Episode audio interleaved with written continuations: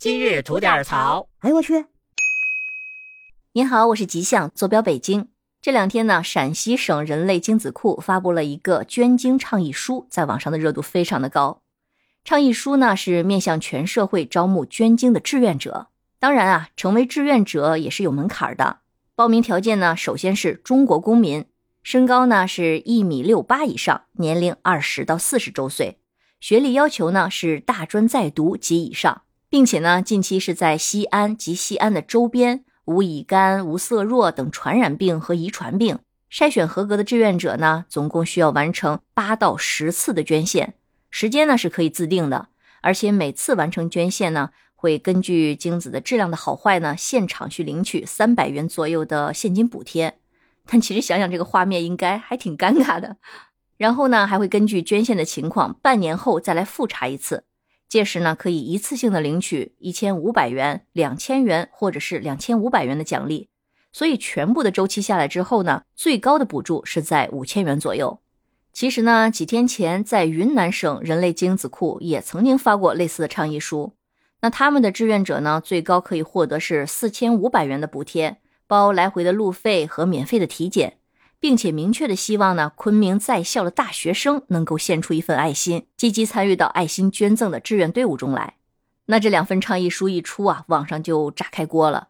一方面呢，大家吐槽说这个一米六八大专学历的门槛会不会有点太低了？也有人担心呢，会不会出现伦理问题，比如后代会不会出现近亲结婚的这种情况？包括也有人吐槽说，那以后的婚前检查是不是还得多加一项？是不是还得检查一下双方的 DNA？那更多的人呢是感觉哭笑不得，因为前脚呢刚非婚生子女合法化，紧跟着呢就开始倡议大学生们捐精，所以不少人说啊，地方政府为了人口的生育率，那真是操碎了心啊。那咱们先说说大家吐槽的门槛低的这个问题。其实，在非婚生子女合法化之后呢，呃，那些不想结婚但是想要孩子的高收入女性呢，对单亲生育的需求量应该有所增加。那么捐精的低门槛就是为了吸引更多的男性成为志愿者，来满足这一市场的需求。而且志愿者的审核也是非常严苛的，他会筛下去很多的人，因为这和一撸袖子就献血是有着明显的区别的。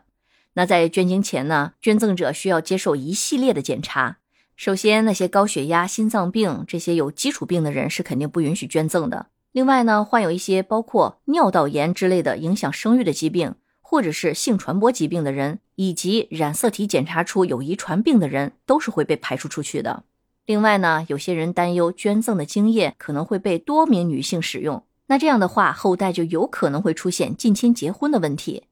其实这个可能性并不大。一方面来说呢，国家对捐精人的后代生育数量是有着强制性要求的，